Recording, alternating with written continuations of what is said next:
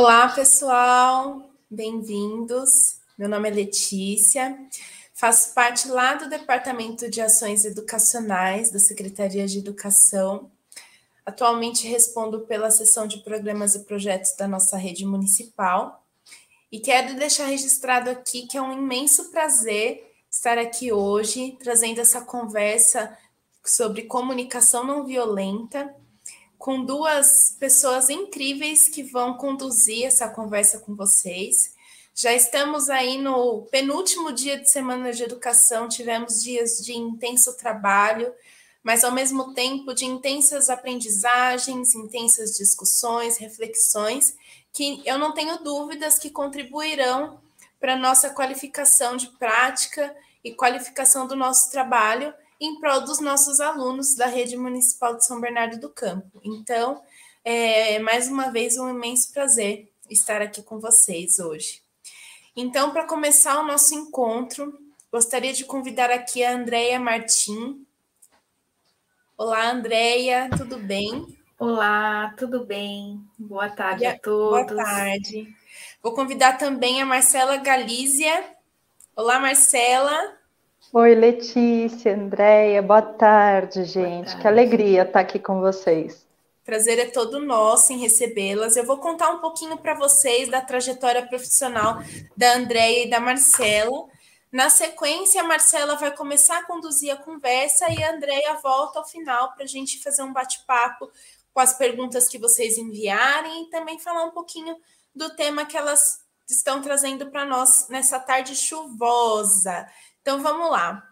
É, a Marcela Galícia Domingues é palestrante, é, tem bacharelado e licenciatura em Geografia pela Universidade Estadual Paulista Júlio de Mesquita Filho, é mestre em Geografia pela Universidade Federal do Rio Grande do Norte, doutor em Ciência pelo Instituto Tecnológico de Aeronáutica, especializada em Educação Socioemocional pelo Instituto Brasileiro de Formação de Educadores, diretora da CNV, comunica que trata dos temas comunicação não violenta e educação socioemocional, promovendo atendimentos em grupos e individuais, bem como a realização de palestras, workshops, minicursos para as escolas e empresas do setor público e privado, na área de comunicação não violenta e comunicação assertiva.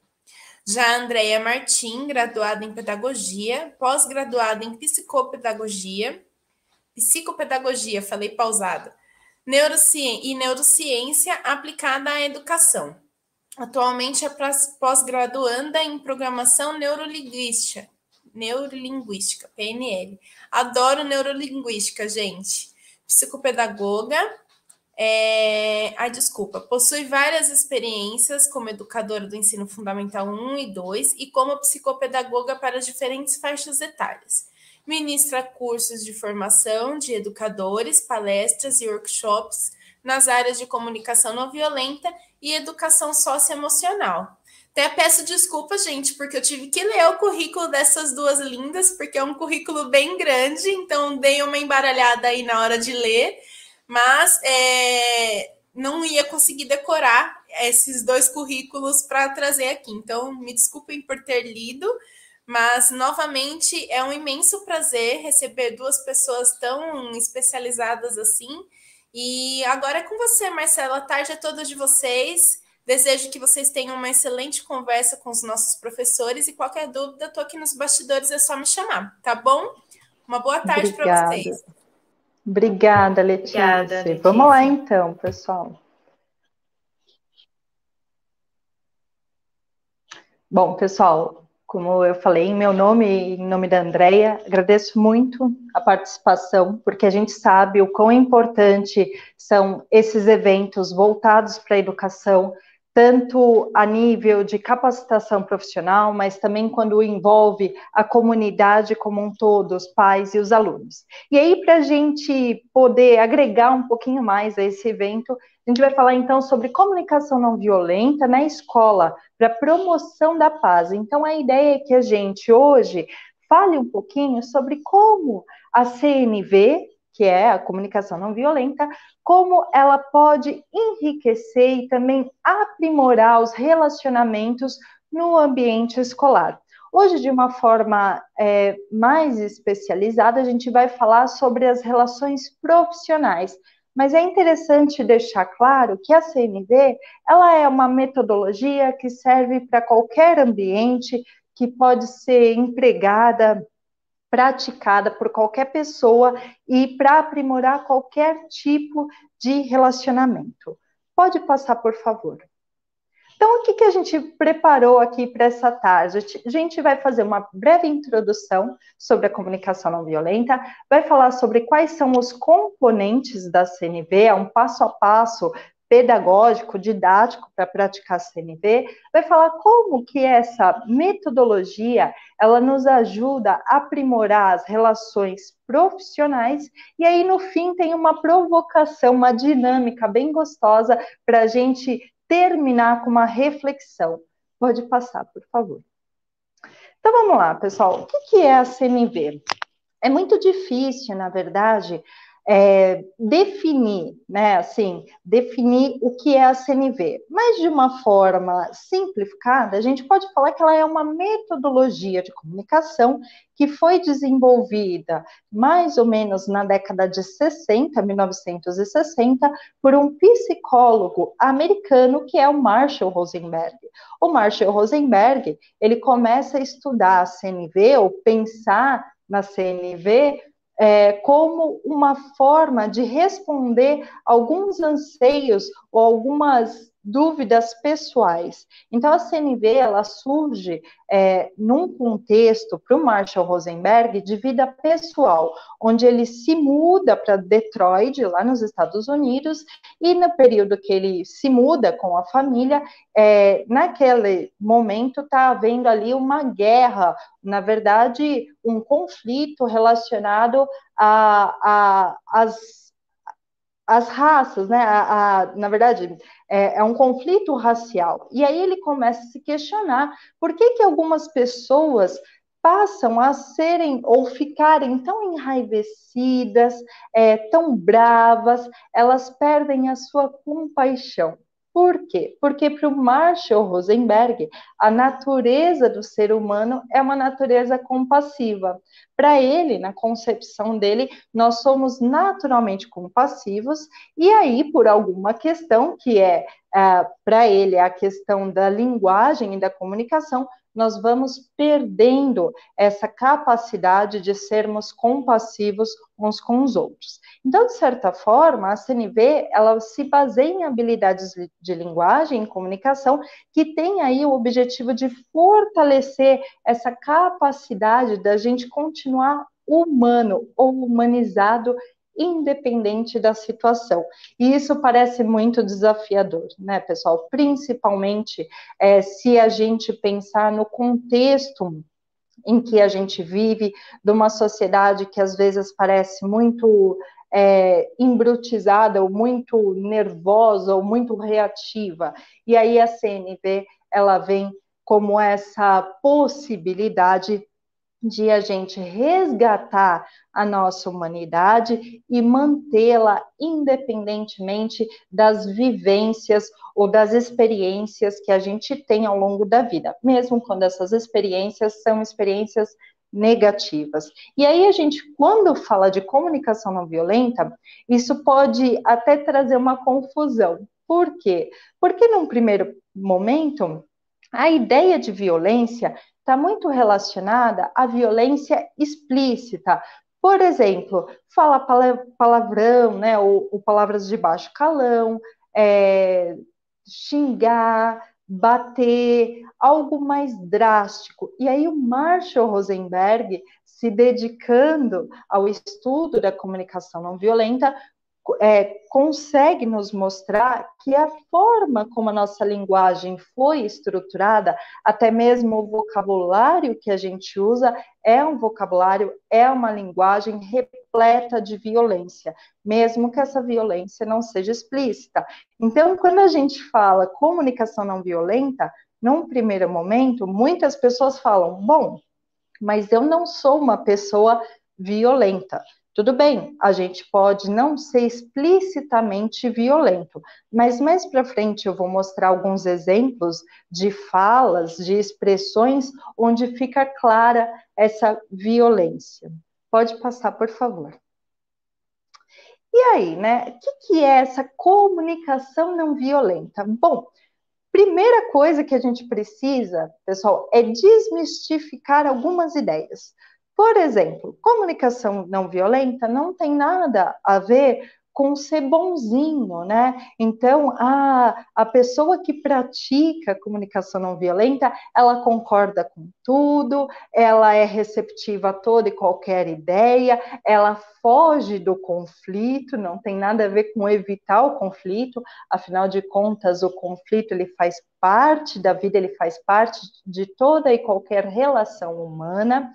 É, então, na verdade, é interessante, porque a comunicação não violenta, ela nos ajuda a resolver os conflitos de forma pacífica e respeitosa. Então, eu não preciso evitar o conflito, eu aprendo a lidar com ele de uma forma pacífica, de uma forma respeitosa, usando a minha empatia e a compaixão. Na verdade, a gente pode pensar que a CNV ela é uma nova língua, ela é um novo idioma, por assim dizer, né? Porque imagina, a gente tem aí um modelo de comunicação e a CNV nos convida a desconstruir esse modelo e substituir por um modelo que preza, né, ou que é, contempla as relações humanas do ponto de vista da empatia, do ponto de vista da autenticidade, do ponto de vista da, é, da paz. Então, é uma linguagem muito mais pacífica. Ela demanda prática. Então, se eu estou falando para vocês, né? Olha, pessoal, é uma nova língua, é um novo idioma Ninguém aprende a falar um idioma novo da noite para o dia. Requer prática, requer estudo, requer dedicação. Isso é uma coisa interessante de pensar, porque muitas pessoas, quando entram em contato com a CNV, num primeiro momento, acabam achando que é só seguir o passo a passo, que eu vou falar daqui a pouquinho, que a pessoa já está expert, né? Ela se torna expert em comunicação não violenta. E a comunicação não violenta, pessoal, na verdade, ela é um convite de uma reforma íntima, ela é um convite a um aprofundamento é, do autoconhecimento, da autopercepção. Então, veja, vai muito além de apenas uma nova forma de falar. Na verdade, a comunicação não violenta, ela é um convite a uma nova forma de pensar e uma nova forma de enxergar o mundo. Isso é a comunicação não violenta. E ela também precisa, né? Um dos pontos é, centrais da CNV é a escuta ativa e a presença. Então, quando eu estou me comunicando com alguém, ao invés de eu estar pensando, por exemplo, nossa, eu estou aqui conversando com vocês, mas olha, à noite eu tenho que fazer janta, eu tenho que corrigir prova, eu tenho mais uma montanha de coisas para fazer, a CNV nos ensina que quando eu estiver num processo comunicativo, eu estou 100% presente. Eu estou exercendo, de fato, a escuta àquela pessoa, eu estou oferecendo a minha presença aquela pessoa. E aqui tem um ponto muito importante para a gente distinguir, para a gente diferenciar. Para quem, por exemplo, está entrando num primeiro momento, está tendo um primeiro contato com a CNV, é importante diferenciar os componentes da CNV, que eu vou falar daqui a pouco, e os pilares da CNV. Então, quais são os pilares? O que, que a gente pode falar que é o coração da CNV? São esses dois aspectos, a autenticidade e a empatia. A autenticidade, pessoal, dentro desse contexto da CNV, é essa liberdade e essa segurança que eu tenho para ser quem eu sou, onde eu começo a perceber o que está vivo, né, o que está vibrando dentro de mim, quais são os meus sentimentos, quais são as necessidades, o que eu preciso para tornar a minha vida melhor, ou como diz o Marshall Rosenberg, para tornar a minha vida mais maravilhosa. E por sua vez, a empatia, eu gosto de definir que é a, a liberdade e a segurança que eu ofereço para que o outro seja quem ele é, ou seja, para que ele exercite a sua autenticidade. E aí eu dou liberdade para ele manifestar também o que está vivo dentro dele, quais são os seus sentimentos, quais são as suas necessidades, o que ele precisa ou o que ele busca para que a vida dele seja mais maravilhosa.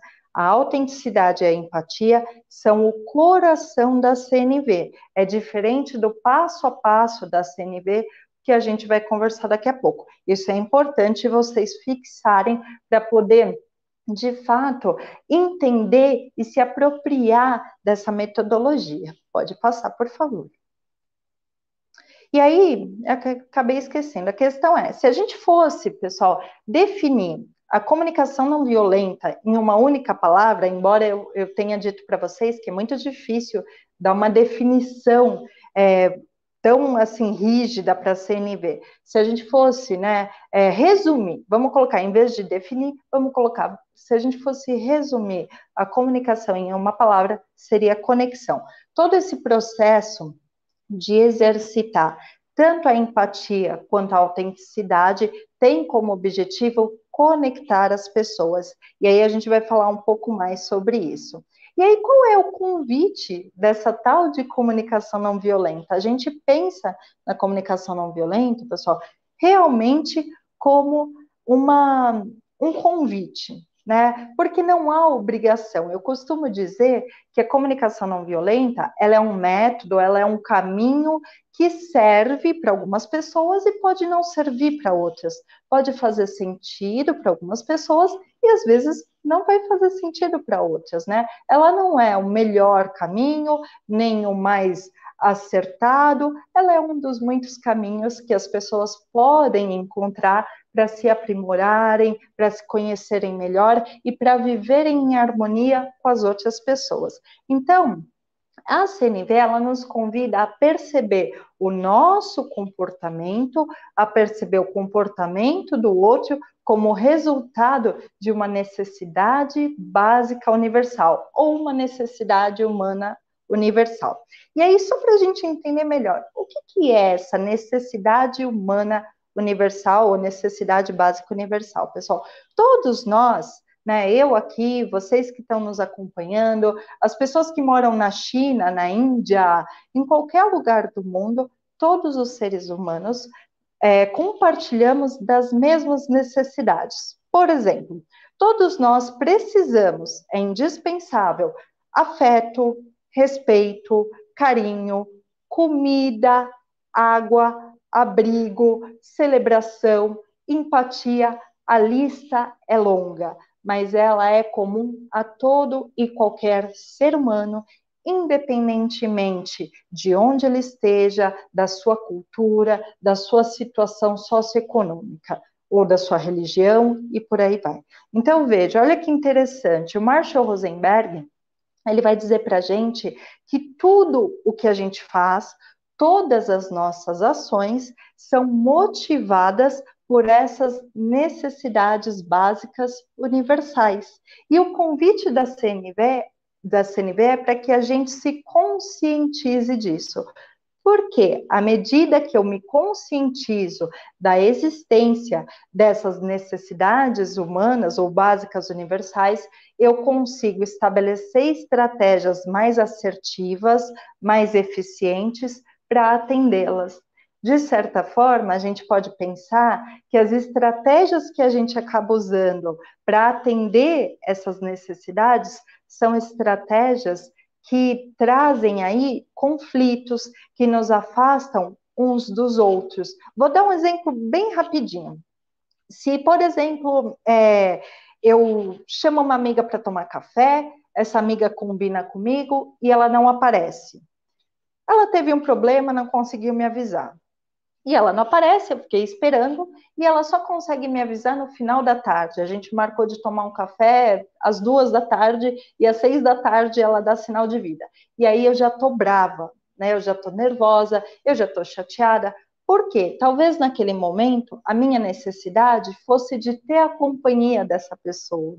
Só que, como eu não tive, de alguma forma, eu vou ficar nervosa, eu vou ficar tomada pelas minhas emoções e vou culpar essa pessoa. E aí vem uma coisa interessante. Eu comecei a nossa conversa dizendo para vocês que o Marshall Rosenberg chegou à conclusão de que a forma como a gente se comunica promove a violência e é uma forma que nos impede de ser compassivo. Então, nesse caso de eu não ter conseguido tomar café com a minha amiga, eu posso ter em mim um gatilho onde eu vou achá-la culpada, onde eu vou começar a rotulá-la como uma pessoa que não tem consideração, e isso está muito relacionado à minha linguagem.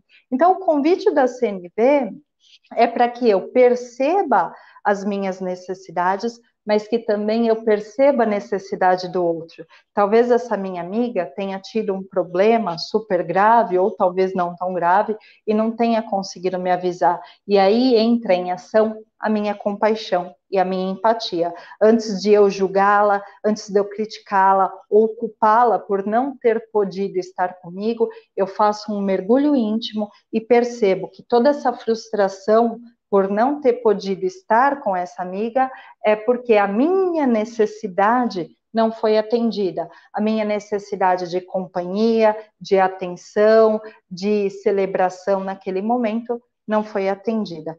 Então é muito interessante porque a CNV ela nos dá um grau de liberdade maravilhoso, onde eu tiro da mão, das mãos da outra pessoa a minha felicidade e trago para as minhas próprias mãos. Eu deixo de responsabilizar os outros pela forma como eu me sinto e passo a perceber os motivos pelos quais eu me sinto da forma que eu me sinto. E aí, para a gente terminar essa questão das necessidades, o Marshall Rosenberg, ele fala que todo sentimento tem por trás de si uma necessidade. Então, vamos lá. Se eu estou feliz, se eu estou satisfeita, se eu estou radiante, as minhas necessidades básicas universais estão sendo atendidas. Por outro lado, se eu estou chateada, se eu estou magoada, se eu estou frustrada, é porque uma ou mais necessidades não estão sendo atendidas. E eu não sei para vocês, pessoal, mas para mim, quando eu entrei em contato com essa possibilidade, com esse modo de enxergar, é, a minha vida se transformou bastante. Porque, como eu falei, para mim foi muito libertador. Eu tiro das mãos do outro essa responsabilidade pela minha felicidade, pelo que eu estou sentindo e trago para mim. E isso foi muito libertador e foi muito satisfatório para mim no meu contexto de vida. Então, é, voltando aí para a questão lá da, da autenticidade da empatia. Quando eu estou diante de uma situação desconfortável, isso pode acontecer dentro da minha casa, isso pode acontecer no meu local de trabalho, às vezes no trânsito, no meio da rua. Quando eu, eu me deparo com uma situação que me desagrada ou que me causa um desconforto, a CNV ela me convida a exercitar a minha autenticidade e a minha empatia. Então, a autenticidade, lembra, é o que está vivo em mim. Bom, então uma pessoa me fechou no trânsito, eu fiquei, né, bravíssima, nervosa, e aí eu paro dentro do contexto da CNV e falo, bom, por que, que eu fiquei tão irritada? Ótimo. A culpa não é do outro, não existe culpa do outro, existe uma necessidade. Talvez naquele momento a minha necessidade fosse ser respeitada. Eu entendo que talvez a fechada que a outra pessoa me deu no trânsito foi uma manifestação de desrespeito. Não sei se faz sentido para vocês, depois vocês vão me dizendo aí se está claro entender isso. Então, isso seria autenticidade. Por minha vez, eu posso também exercitar empatia para com outro e ao, e ao invés de xingar essa pessoa que me fechou, eu posso pensar: bom, essa pessoa talvez esteja nervosa, talvez ela não viu ela me fechou sem querer, isso acontece, todos nós em algum momento já fizemos alguma coisa desse tipo, mesmo sem intenção. Essa pessoa pode estar passando por uma situação muito difícil, ou seja, eu tento usar a minha criatividade para imaginar a motivação que levou essa pessoa a fazer isso. E essa imaginação, né, essa ideia, né, essa suposição do que levou essa pessoa a fazer isso, não é para culpá-la, mas é sim para oferecer essa empatia. Ao invés de eu é, xingar, de eu ficar irritada, de eu julgar, eu ofereço a minha empatia para ela. Então é interessante pensar nisso, porque realmente é um formato muito diferente do que a gente está acostumado. Né? A nossa educação, a nossa cultura, ela tem uma forma, ela nos ensina a lidar com as situações do dia a dia, principalmente as situações estressoras, de uma forma muito diferente daquela oferecida pela CNV. A gente acaba aprendendo a ser muito mais reativo, a gente acaba apontando muito o dedo para o outro e perguntando: meu, o que, que tem de errado com as pessoas, né? Por que, que elas são assim? Então, isso é uma forma violenta. E aí volto lá no começo, né? Não parece, pessoal, mas quando eu faço esse tipo de questionamento, eu tenho certeza que muitos de vocês já pensaram o que há de errado com as pessoas, isso é uma forma violenta de pensar. Isso é uma reflexão que estimula a violência. Porque quando eu penso o que há de errado com as pessoas, eu penso também que elas precisam ser punidas pelo que elas fazem. E se eu penso que elas precisam ser punidas, eu não estou não tô exercendo a minha compaixão nem a minha empatia. Faz sentido? Vão escrevendo aí. Pode passar, por favor. E olha que legal. Então, eu falei dos pilares da comunicação não violenta, que são autenticidade e empatia. Eu falei que isso é o coração da CNV. E eu também disse que tem aí um passo a passo, um beabá ou uma metodologia para praticar a comunicação não violenta, que são os quatro componentes. Então, antes da gente ir para os quatro componentes, a gente coloca aqui um mapa geral do Pedro Consorte, né? Não fui eu que fiz, é um, um outra, uma outra pessoa que também trabalha com CNV, é uma pessoa especialista em CNV, e eu me apropriei dessa imagem para tornar aqui um pouco mais didático. Então, a gente pode dividir a CNV em quatro etapas aí. Então, ela tem um propósito, que é cooperação, né? Então, para a gente cuidar das necessidades de todas as pessoas, isso é muito desafiador, mas a CNV nos ensina que é possível fazer. Ela tem dois princípios ou dois pilares, que são autenticidade e empatia.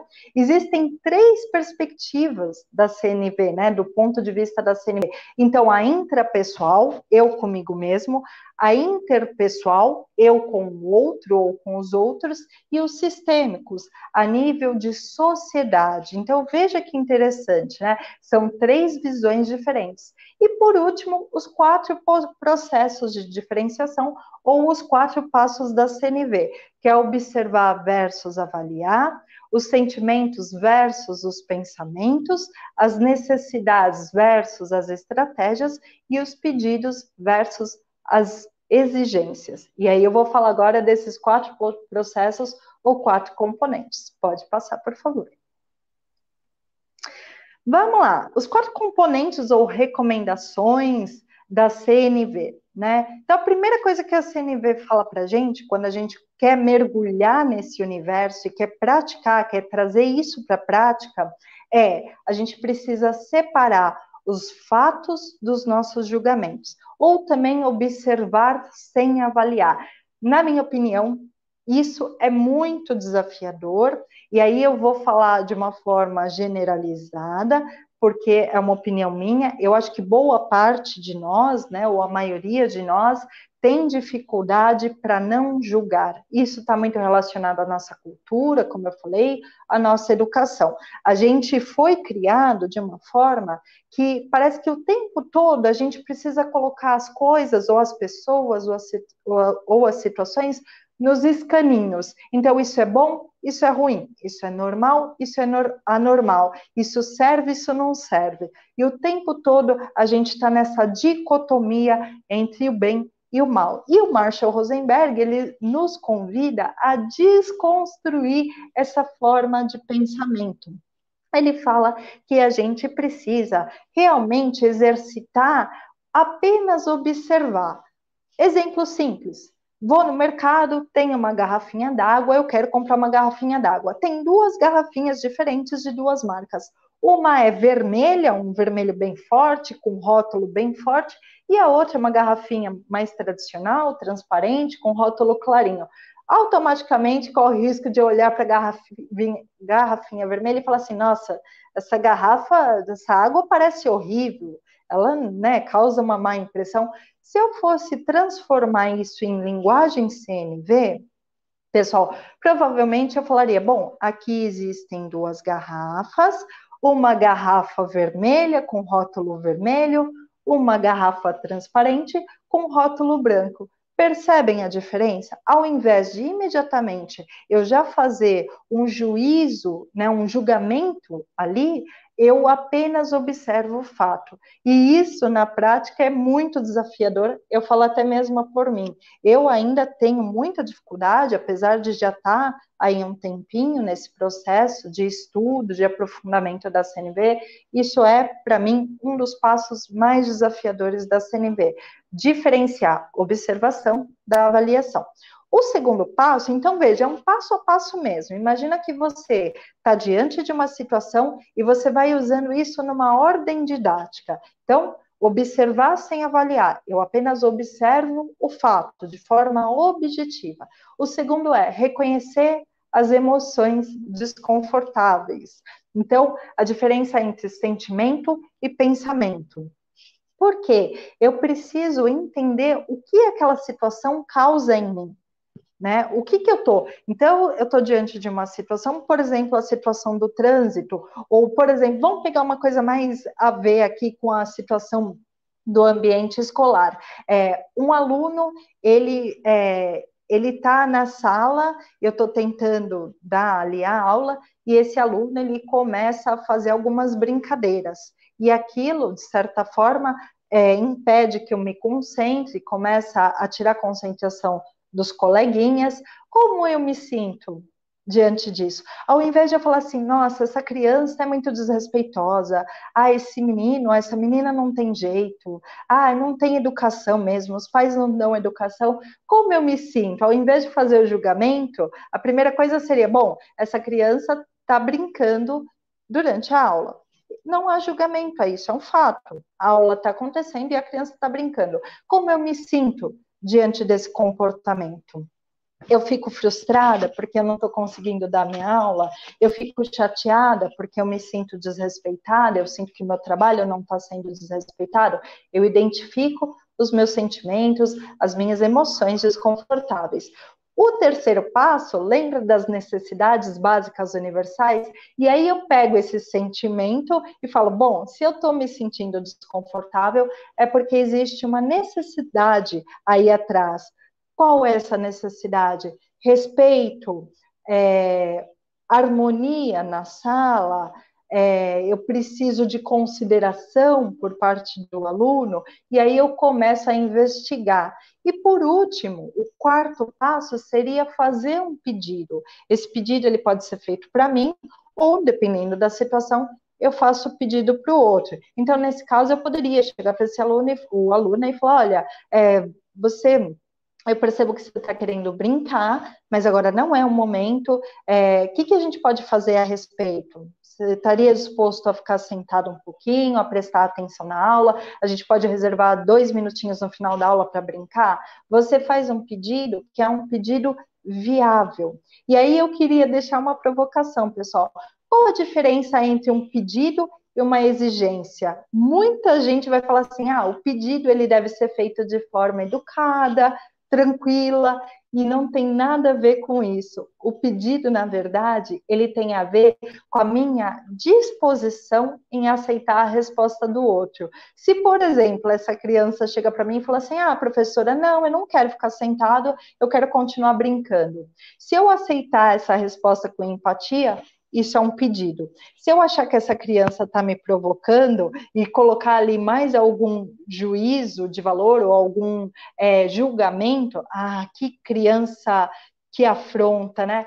Isso é uma exigência. Então, o pedido ele está relacionado com a minha posição diante, né, ou a minha recepção diante de uma negativa ou diante da resposta do outro. Não sei se ficou claro. Isso é um passo a passo.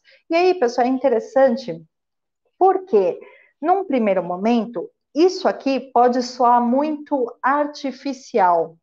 Lembra que eu falei que a CNV ela é um novo idioma. Então imagina que a gente está aprendendo japonês, que é uma língua difícil, né? Um idioma difícil. No primeiro momento, é claro que a gente vai confundir verbos, que a gente vai dar uns deslizes, que a gente vai falar um pouquinho errado. A CNV é a mesma coisa. Esse passo a passo, eu recomendo que ele seja feito primeiramente de forma separada. Você pode, diante de uma situação desconfortável, de um, de um conflito, você pode dividir isso. Você não precisa lidar com tudo isso ao mesmo tempo. Por quê? Porque a gente está praticando. Então, ao invés da gente tentar juntar tudo isso, tente, por exemplo, apenas não julgar.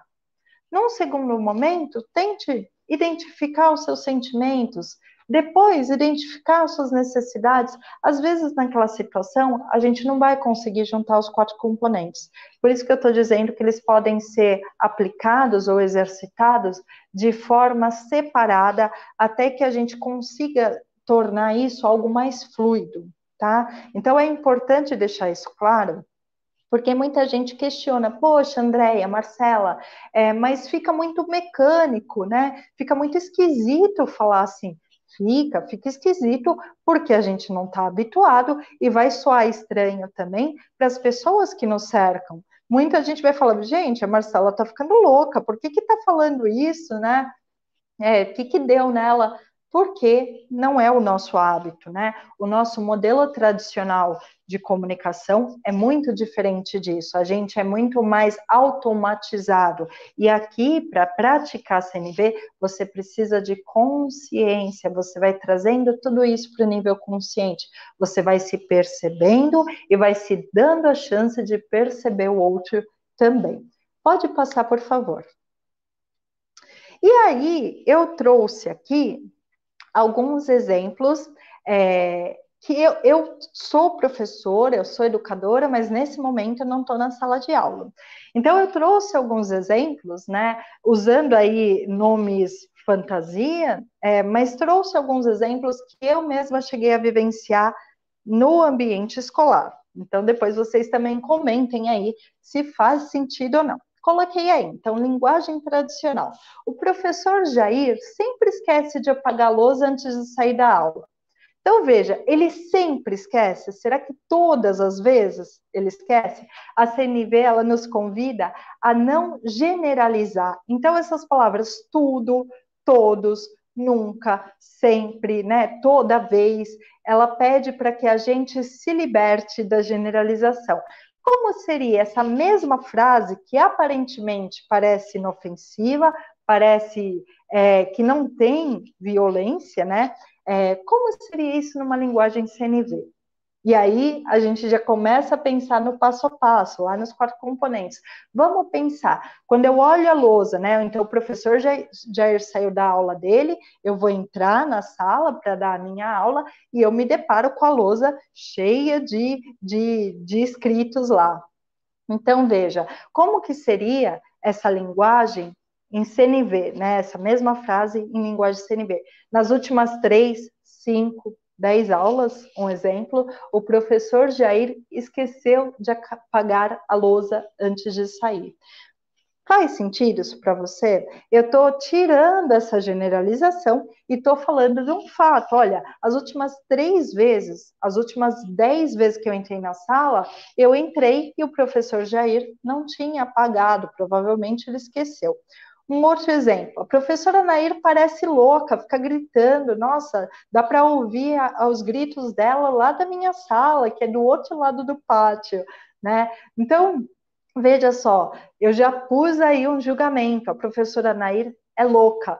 Aparentemente, gente, isso é inofensivo, não é carregado de violência, mas é um julgamento, né? Eu já estou falando, bom, eu estou ligando uma atitude da professora Nair a uma condição, que é a condição de loucura. Então, veja, passando isso, traduzindo para a CNV, eu ouvi a professora Nair gritar durante a aula. É completamente diferente. Eu não estou chamando a professora Nair de louca, né? Eu estou pegando o fato, então é um fato, eu ouvi, né? Então, essa diretora é uma ditadora, ela não respeita ninguém. Então, de repente, a diretora tomou algumas medidas que né, a gente não concorda, não, ela não trouxe para ser decidido coletivamente. Linguagem CNV. A diretora tomou atitudes com as quais eu não concordo, ao invés de eu chamá-la de ditadora.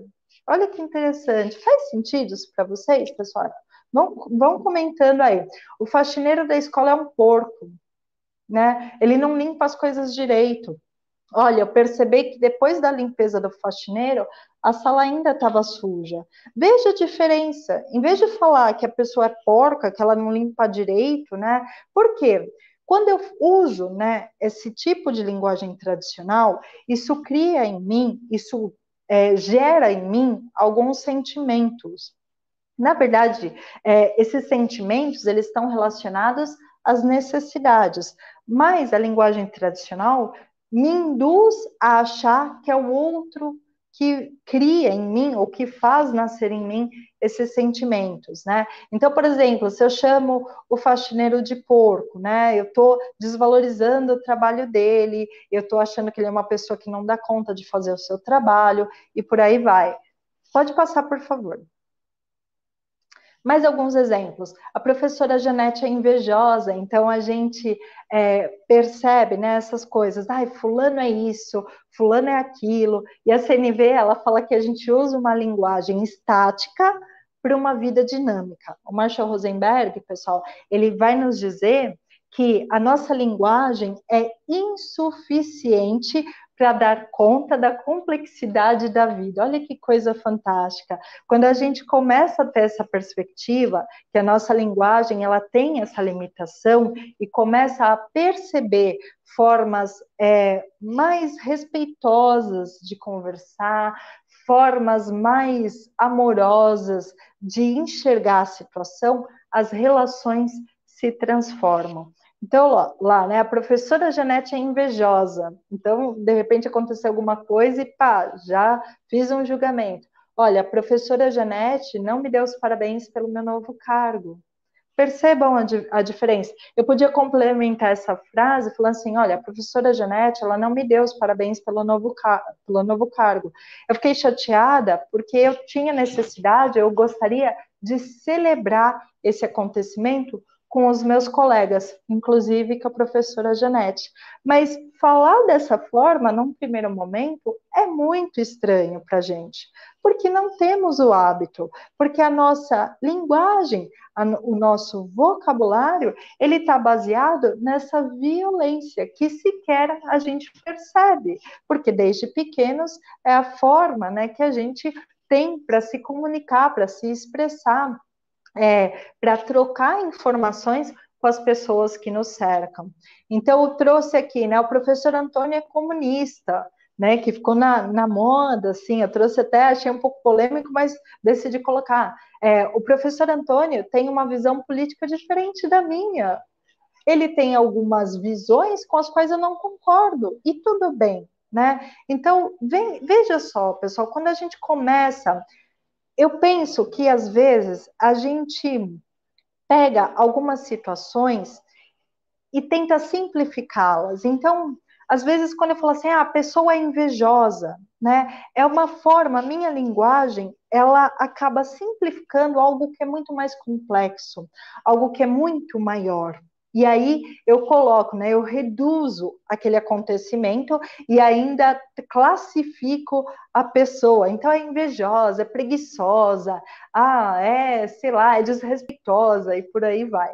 Os professores não estão nem aí para nada, né? Já ouvi muito isso quando eu estava em sala de aula, quando eu estava exercendo a profissão. Então, olha, eu preciso de mais colaboração por parte dos professores, né? Isso poderia ser, por exemplo, uma fala de uma coordenação, né? Então, ao invés de falar, ah, é, eles não querem fazer nada, não estão nem aí, não se mexem.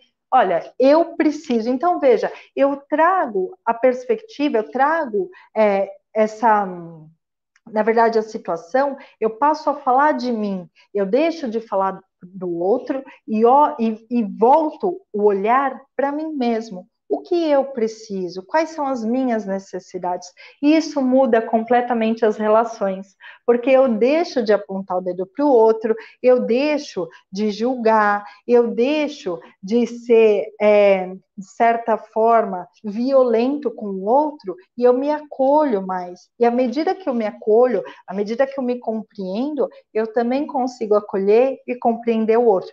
Porque lembra das necessidades básicas universais? Eu começo a entender, pessoal, que todos nós estamos no mesmo barco. Eu, particularmente, gosto muito dessa ideia de que todos nós estamos no mesmo barco, mas cada um desenvolve o seu método de navegação. Né? Eu acho que é por aí, mas todos temos as mesmas necessidades. Para mim, essa necessidade é o grande barco no qual todos estamos inseridos. Ó, a coordenadora Cibele só inventa moda e faz a gente perder tempo, né? Às vezes a coordenação vem com algumas atividades, propõe algumas atividades que tudo bem, alguns professores gostam, outros não, mas ao invés de falar, ah, inventa moda, né? Fica fazendo a gente perder tempo. Olha só como isso tem uma violência, né? Olha como isso causa um desconforto na relação. Olha, eu gostaria que a coordenadora Cibele propusesse atividades mais práticas e coerentes com a nossa realidade. Só que veja só, que interessante, pessoal. Quando a gente faz essa reflexão, isso demanda um esforço, isso demanda um trabalho. Por isso que eu falei da questão da consciência. Trabalhar com CNV Praticar a CNV demanda um processo de autoconscientização. E isso é muito desafiador, porque às vezes isso trai, traz dor, traz desconforto, isso né, nos tira da nossa zona de conforto. Então, é mesmo, num primeiro momento, desconfortável, é mesmo, até eu vou usar, é difícil praticar, mas depois que a gente embarca nisso, depois que a gente começa a se perceber e perceber outras perspectivas, outras possibilidades, a vida fica muito mais leve, as relações ficam muito mais leves. Então, veja, a gente não percebe, mas a comunicação, ela vai criando esses ruídos, ela vai trazendo esse peso para os relacionamentos. Pode passar, por favor.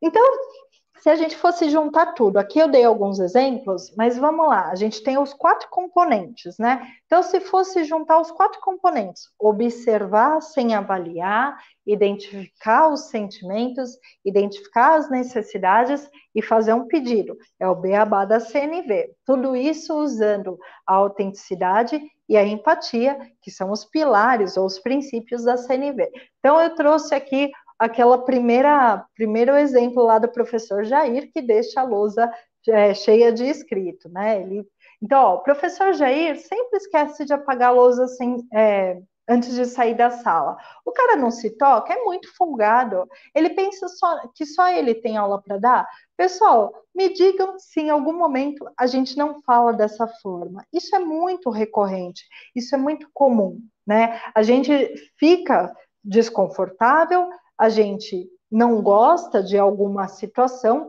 e aí já começa a sobrecarregar o outro com as nossas ideias, com os nossos julgamentos, com as nossas classificações, e isso cria uma falta de conexão.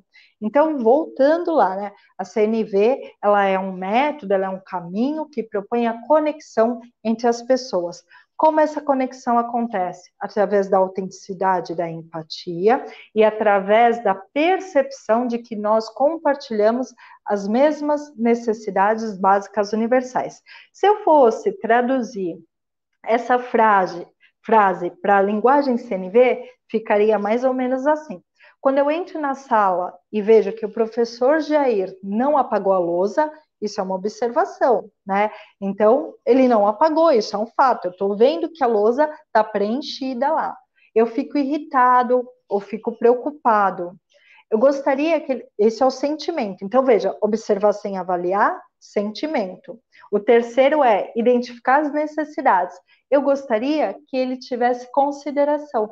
A consideração, pessoal, ela é uma necessidade que todos nós, independentemente de idade, gênero, cultura, situação socioeconômica, todos nós precisamos e buscamos consideração, necessidade.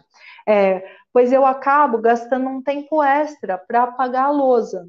Eu vou conversar com ele e pedir para que ele esteja mais atento a isso.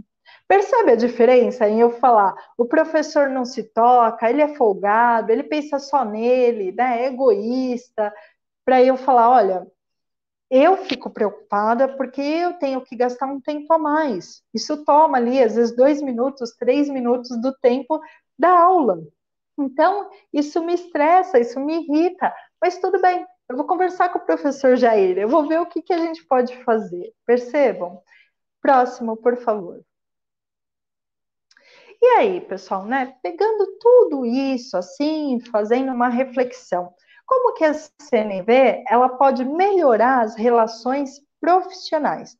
No começo da nossa conversa, eu comentei que a CNV ela serve para qualquer tipo de relação, né? Então ela serve para relação parental, profissional, relação amorosa, relações familiares ela cabe em qualquer lugar. Esse é o ponto, assim, para mim, mais maravilhoso da CNV, porque não há restrição, né? O que precisa para a gente praticar CNV é dedicação, disposição e prática. A gente tendo isso, aos pouquinhos a gente vai realmente desconstruindo esse formato de linguagem, desconstruindo essa comunicação violenta e substituindo, fazendo surgir essa comunicação não violenta, que é uma comunicação compassiva. Então, só, né, eu vou sempre puxando aqui para a gente relembrar a CNV ela busca conexão,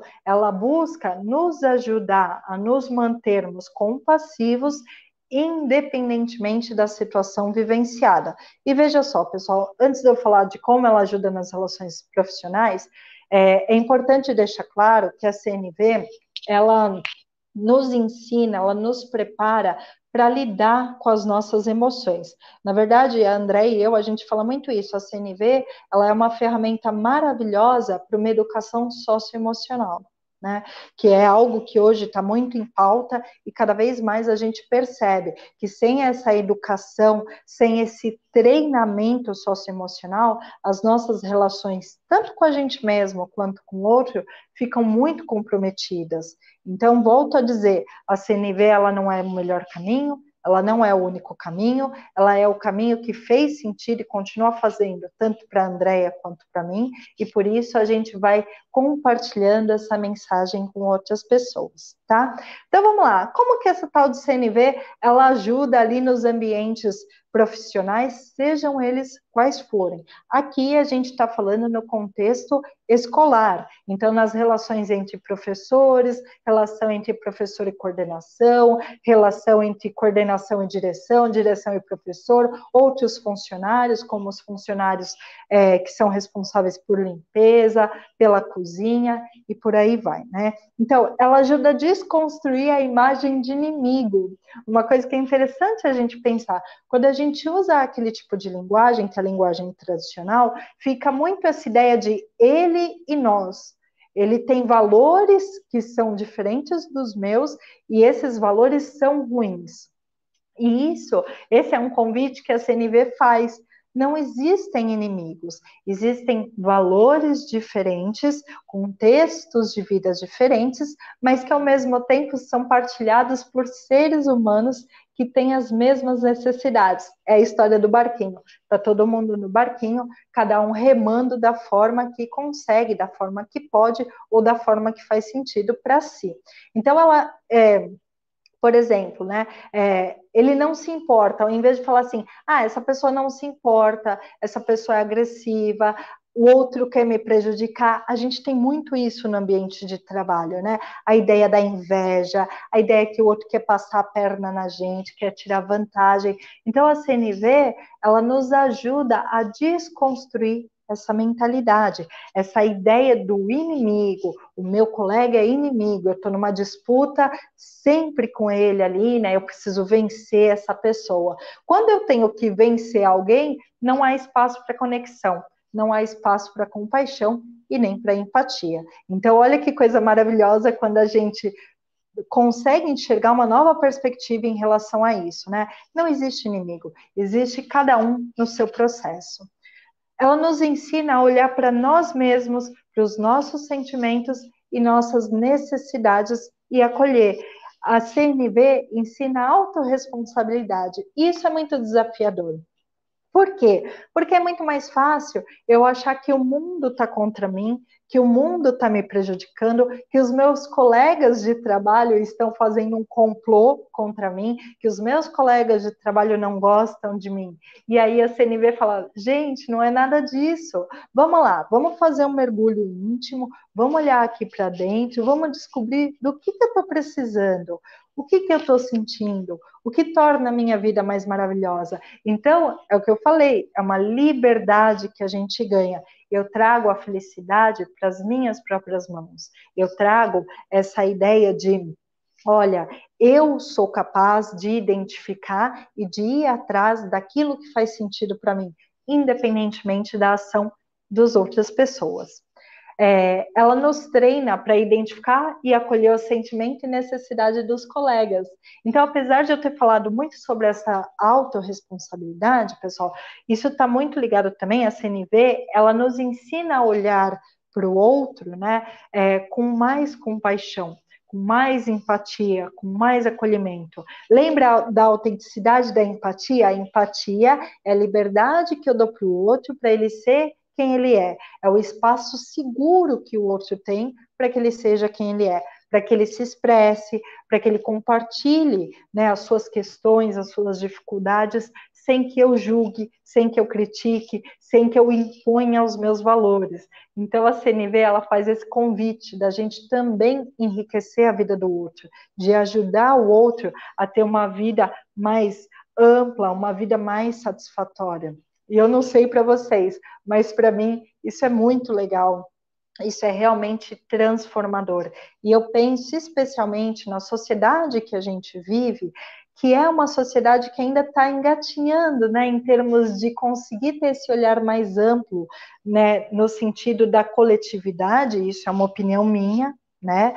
É a minha percepção de mundo. Eu acho que a CNV ela vem como um caminho é, fantástico da gente treinar esse olhar coletivo, da gente treinar esse acolhimento, né? Da gente desconstruir essa ideia de eu e o outro. Na verdade, somos todos um, né? Cada um com as suas perspectivas, cada um com, com a sua luta. Ela incentiva o espírito, né? De colaboração ao invés de competição. Eu, particularmente, pessoal, não sou uma pessoa competitiva, então a CNV, para mim, ela vem assim como algo muito fantástico que incentiva essa ideia de cooperação. Lógico, a competição, ela faz parte, inclusive, do processo evolutivo. Não há nem o que dizer sobre isso. Mas existem graus de competitividade que acabam é, nos distanciando enquanto seres humanos. É o que eu falei, né? Então, olha, se eu não tomar uma providência, o outro vai tomar o meu lugar eu tenho que me destacar ou eu tenho que acabar com o outro, porque senão ele toma o meu emprego. Isso é real, a gente sabe. Quem já trabalhou, inclusive, é, no meio corporativo, sabe que tem isso, né? A gente fica vivenciando o medo de ser passado para trás quase que 100% do tempo. E isso é muito ruim, pessoal. Isso, do ponto de vista emocional, é, empobrece a nossa vida, torna a nossa vida muito limitada. E, além de tudo, me distancia do outro porque eu volto com essa ideia do inimigo. Ele, para mim, é um inimigo, não é alguém com quem eu posso contar, não é alguém que vai contribuir com a minha vida. Pelo contrário, ele está ali para me prejudicar. Na primeira, na primeira é, chance que ele tiver, ele passa a rasteira e, ó, eu tô fora. Então, veja, para mim, eu acho que a, a CNB ela faz muito sentido quando ela oferece da gente encontrar caminhos para cuidar das necessidades de todos nós, inclusive no ambiente profissional nos treinando para ter conversas difíceis com autenticidade, empatia e respeito. Esse é outro ponto maravilhoso. Veja só, quando a gente está no conflito, então, por exemplo, eu estou com algum incômodo com um colega de trabalho, né, é, pegando no contexto da, da, da escola, né, do ambiente escolar. Então, eu estou com algum problema com a coordenação, eu estou com algum desconforto com algum colega, que é outro professor, como que eu chego para essa pessoa e converso?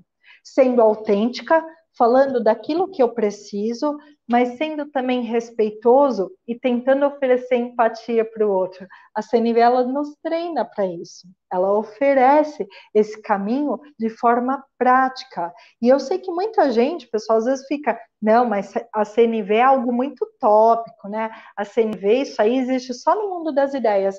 E de verdade, eu e a Andréia, a gente está aqui como prova viva de que realmente é funcional, né? A Andrea tem histórias maravilhosas, tanto profissionalmente quanto a Andrea é mãe, inclusive, e ela conta essa relação parental, né, essa relação é, entre ela e o filho, como a CNV transformou essa relação, e eu, do ponto de vista tanto profissional quanto de relacionamento amoroso também, tenho uma bagagem que, assim, eu sou muito grata por ter encontrado a CNV, porque realmente para mim fez sentido e transformou a minha vida. Então, quando a gente olha aqui, né, e eu estou compartilhando que, que a CNV ajuda em termos de aperfeiçoar as relações?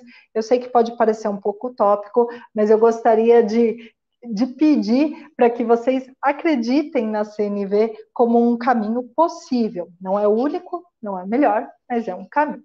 Pode passar, por favor. E aí, pessoal, algumas dicas assim, né, express, para a gente pensar como que a CNV faz isso na prática, como que ela gera essa transformação para além dos seus princípios, para além dos seus componentes, o que, que a gente pode pensar assim, coisas simples, mas que ajudam a exercitar a CNV. Bom, evitar generalização, então eu falei um pouquinho disso, né? Então o professor Jair sempre deixa a, a lousa, a lousa é, sempre esquece de apagar a lousa, né? É, o fulano nunca faz isso, o colega nunca faz aquilo. Então, tira a generalização, observa o fato em si. O que está acontecendo naquele momento, né? Tira o julgamento, tira essa ideia de classificação, observa só o fato, tira a generalização.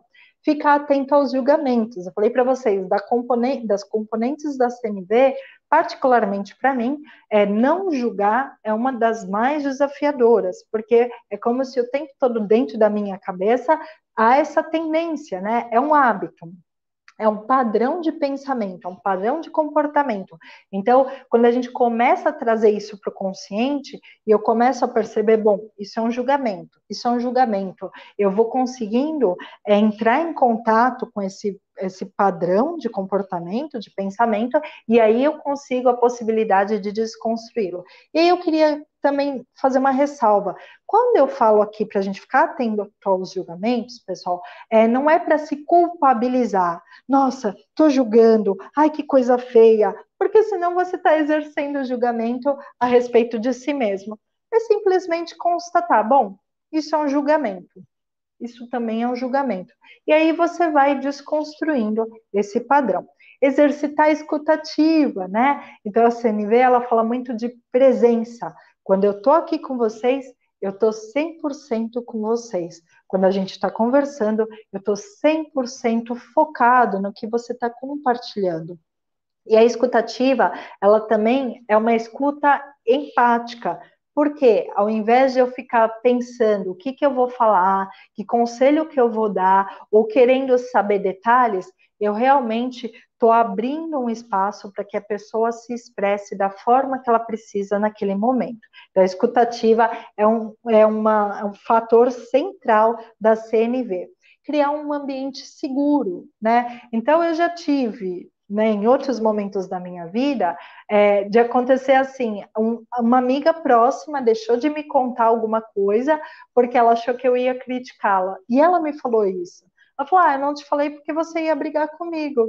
Isso é muito interessante. Quando a gente pensa na relação com os jovens, por exemplo, com as crianças, isso é muito, isso faz muito sentido, porque às vezes a gente fala assim para os filhos, né? Principalmente para quem é pai e mãe, fala, ah, eu quero que você possa contar comigo, eu quero que você compartilhe. Mas aí quando a criança vem ou o jovem vem, a gente, né, briga, a gente critica, e aí então não tem um espaço para o diálogo, porque a criança sabe que se ela vier, ela vai, vai ter que lidar com uma situação ali que para ela é desconfortável. Isso acontece com adultos também, né, pessoal? Então, veja, se a gente tem uma situação espinhosa, se a gente tem uma situação desconfortável, tentar criar esse ambiente seguro, né? Livre do julgamento, é, repleto de empatia, para poder resolver o conflito, resolver a situação encontrar sempre a oportunidade de exercitar empatia, né? Em vez de culpar, ah, essa pessoa não está nem aí para nada, o cara que me fechou no trânsito, ah, é um cara sem respeito mesmo.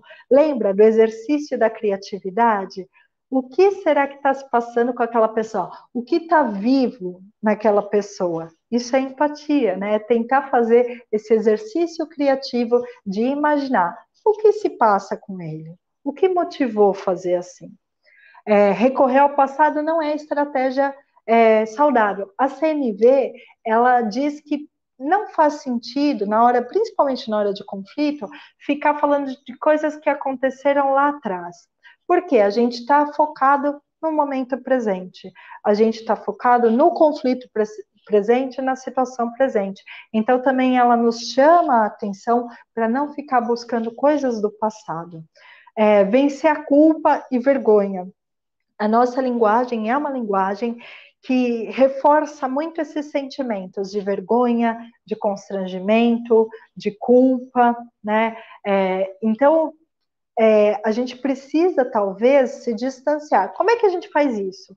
É simples. Quando eu olho para mim, olho para as minhas necessidades, eu começo a perceber o que eu necessito, ao invés de olhar para o outro e vê-lo como um culpado. A ideia do café com a amiga. Então, veja, ah, essa minha amiga, ela não tem consideração por mim. Às vezes eu podia falar isso para minha amiga no sentido de, de fazer com que ela se compadecesse de mim, de mostrar para ela como eu me senti desrespeitada. Falar, ai, fulana, você não teve consideração nenhuma. Né? Ao invés de falar, olha, eu preciso de mais consideração. Quando você não apareceu para tomar o café, eu fiquei triste, porque eu prezo pelo compromisso, eu prezo pela pontualidade ou alguma coisa desse tipo. Então veja, pessoal, como a CNV ela é maravilhosa para a gente desconstruir algumas crenças, é, alguns padrões de pensamento, alguns padrões de comunicação que nos afastam uns dos outros. E num ambiente profissional, que é um lugar onde a gente está ali no dia a dia, os conflitos eles vão surgir. E a CNV ela nos traz a possibilidade de resolver esses conflitos de uma forma muito mais compassiva. Lembra da compaixão, independentemente da situação, independentemente do conflito, eu me mantenho compassivo. Pode passar, por favor. E aí, uma dinâmica para a gente terminar rapidinho, que a gente já está em cima da hora, falei demais. Gostaria que vocês pegassem um papel e escrevessem uma situação que vocês tenham vivenciado, de preferência no ambiente escolar. Pode ser com um aluno, pode ser com um colega, mas pensem aí uma, uma situação, um conflito que não foi bem resolvido, onde ou você falou, se comportou de uma forma que depois você se arrependeu, que você olhou em retrospectiva e falou, puxa, podia ter sido diferente, ou que você considera que a outra parte envolvida agiu de uma forma que não foi a melhor forma para resolver aquela situação. Pensem aí, escrevam, um minutinho aí para a gente fazer essa reflexão e lembrar da situação.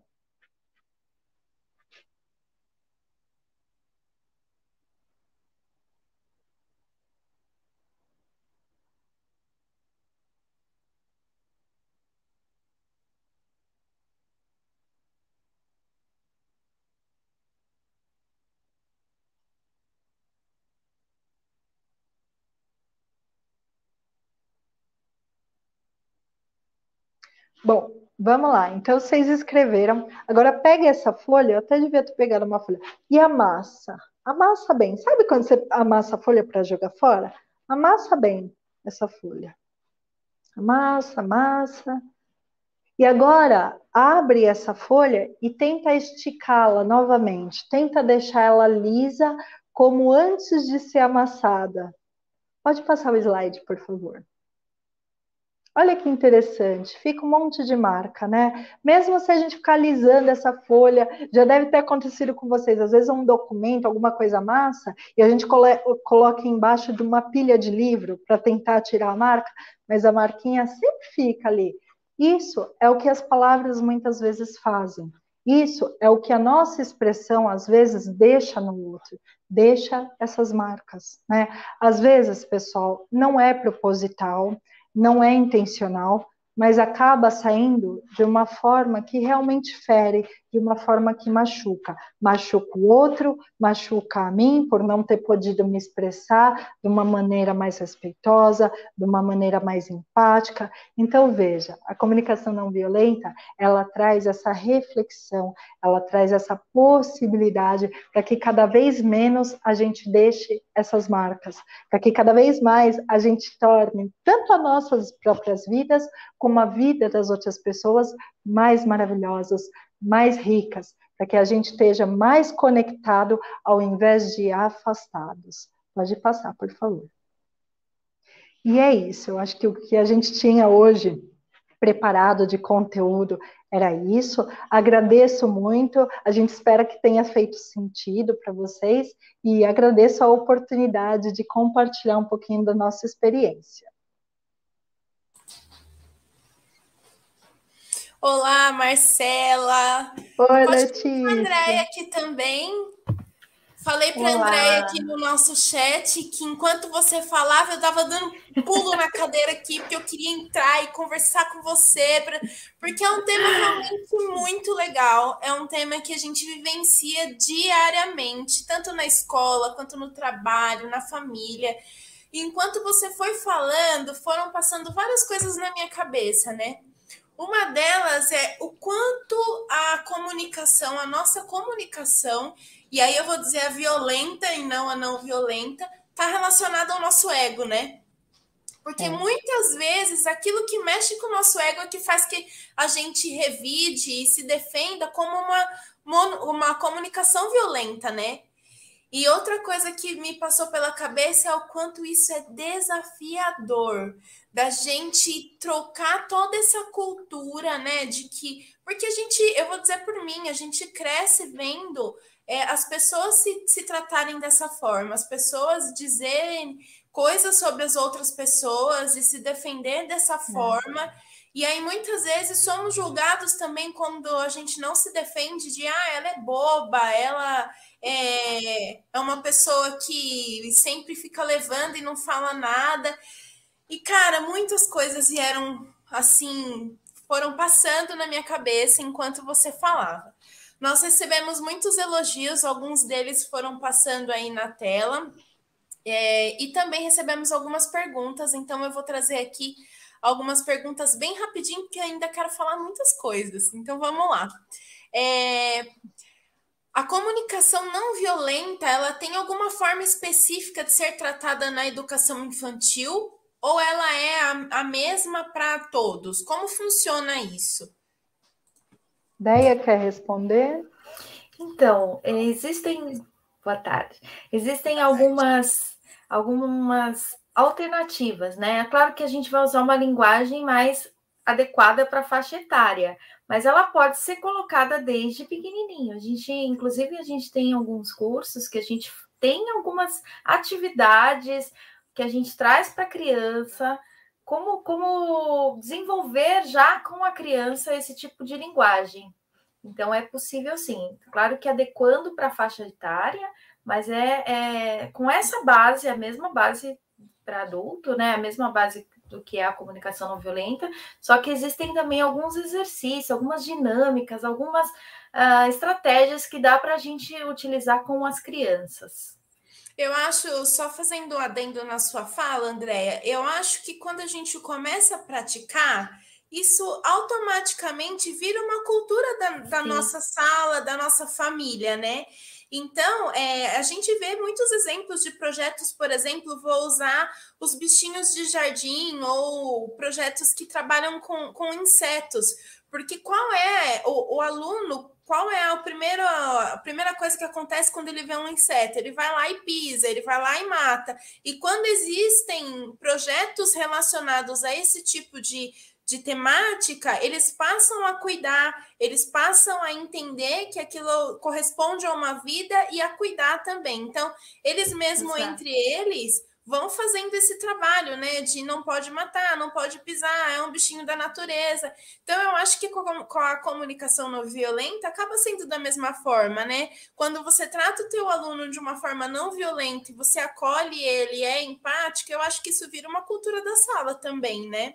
Com certeza, com certeza, Letícia. Até porque a gente é o espelho, né? Principalmente para os pequenos. Então, eles vão, com certeza, é, levar aí essa, esse hábito junto, observando o que a gente faz, observando a forma como a gente lida com o conflito, a forma como a gente fala com o outro. Então, isso tudo vai refletir, com certeza, nos alunos também. Outras perguntas que surgiram foram no sentido de como fazer quando a comunicação violenta não parte de nós, ela parte de uma outra pessoa. Como que a gente pode é, estimular a comunicação violenta com outras pessoas para conosco?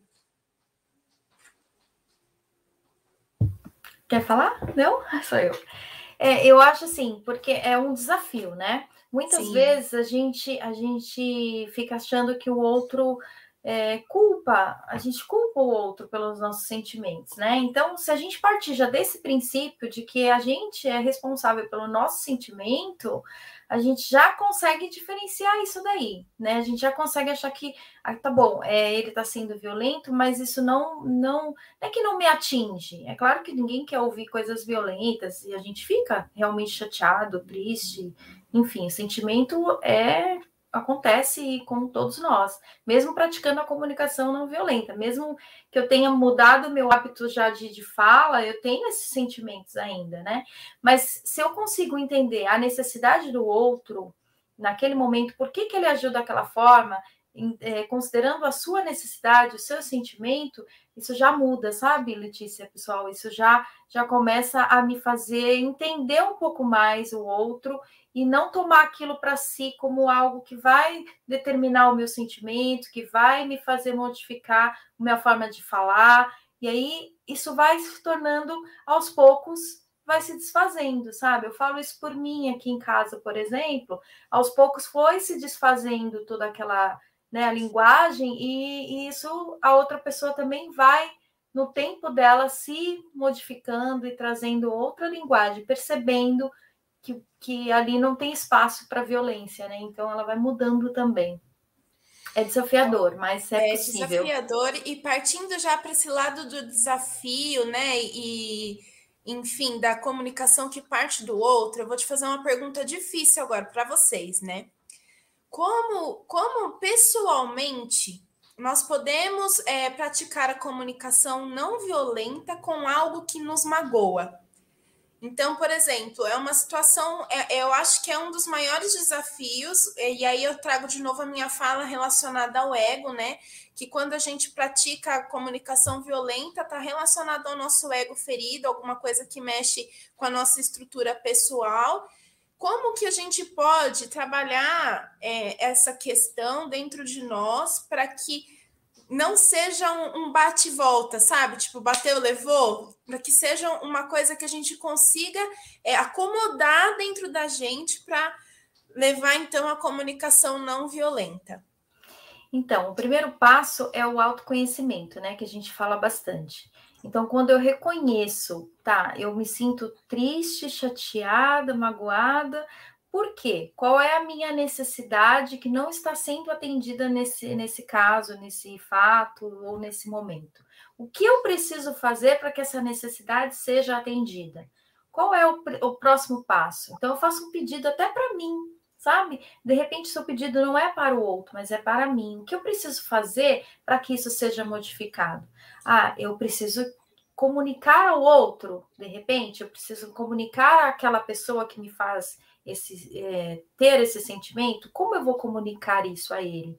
Então, eu modifico a forma como eu comunico, eu não sou mais reativa, eu não estou ali lidando com uma também com violência, então eu consigo comunicar ao outro que eu me sinto daquela forma. E aí, de repente, fazer um pedido para que isso não aconteça mais. Então, usando de repente aqueles quatro, quatro passos, né, que é observação, sentimento, necessidade, realizando um pedido, talvez o outro se conecte com, com você, entendendo o seu sentimento. Porque percebe? Quando você sente tristeza, o outro também já sentiu tristeza em algum, alguma outra situação, talvez não naquela mesma que você. E mas que talvez sen... tenham sido causadas até por nós mesmos, né? Exato, exatamente. Mas o sentimento tristeza ele já sentiu em algum momento. Então Sim. ele se conecta com você, porque ele entende o seu sentimento. Então, quando a gente coloca isso, sabe, é uma saída, Letícia. É uma saída que a gente muitas vezes vai encontrar resultado sim ao resolver esses conflitos. Letícia, posso complementar rapidinho? Claro, fica Isso que a Andrea está falando. O Samuel e a Vanessa, eles estão aqui, né, de intérprete. Imagina quando alguém faz alguma coisa que chega para gente e nos fere. É, imagina que quando a gente está praticando o CNV, eu tenho na minha cabeça um tradutor. Então eu pego essa ação do outro, essa atitude, essa fala do outro e passo pelo meu tradutor de CNV. Isso que a Andrea falou, eu faço essa reflexão sobre mim, né? Então, o que, que eu preciso, o que, que eu estou sentindo, por que, que eu estou sentindo, mas eu também faço para o outro o que motivou o outro.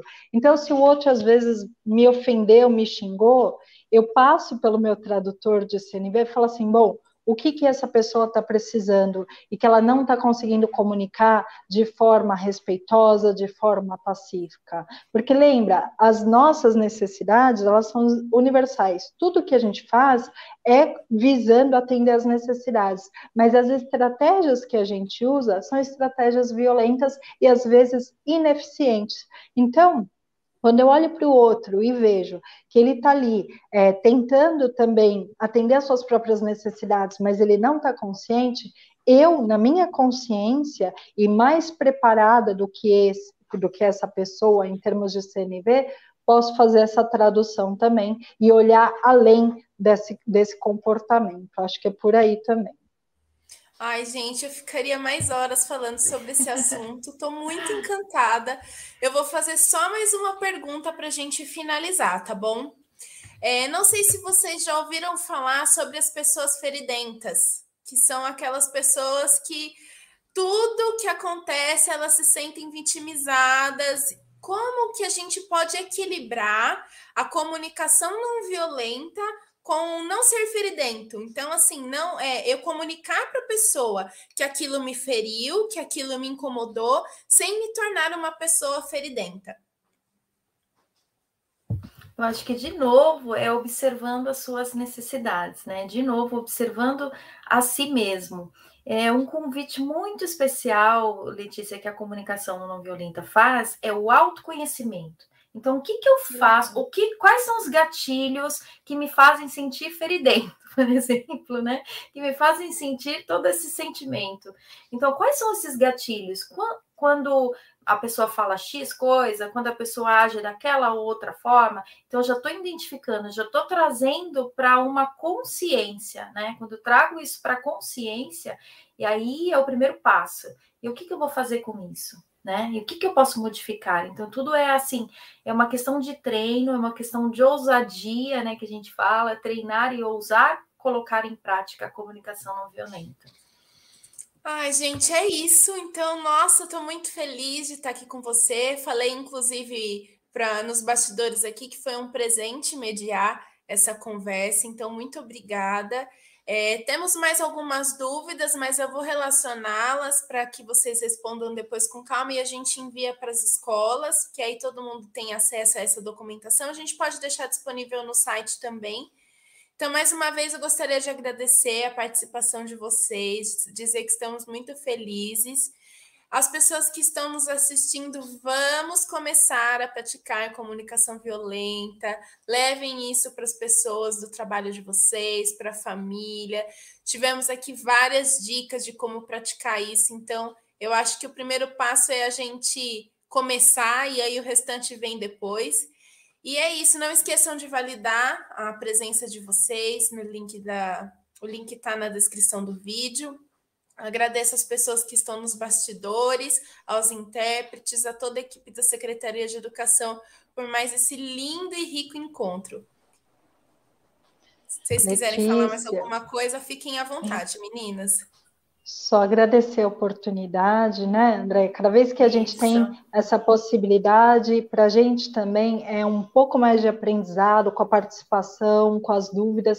Então, só gratidão e parabenizar, porque é uma ação, né? Esses eventos são tão importantes e tão necessários. Obrigada. Nós que agradecemos. Também. Pode falar, Andréia. Eu também só quero agradecer, Letícia. Foi maravilhoso estar aqui com vocês, oportunidade muito enriquecedora para gente. As portas sempre estarão abertas, viu, meninas? Voltem ah, sempre que vocês quiserem. Muito obrigada. Um beijão, então, para todos. Uma boa tarde. A gente se encontra em breve. Até tá mais, gente. Obrigada, gente. Obrigada. Obrigada. Tchau, tchau. Tchau.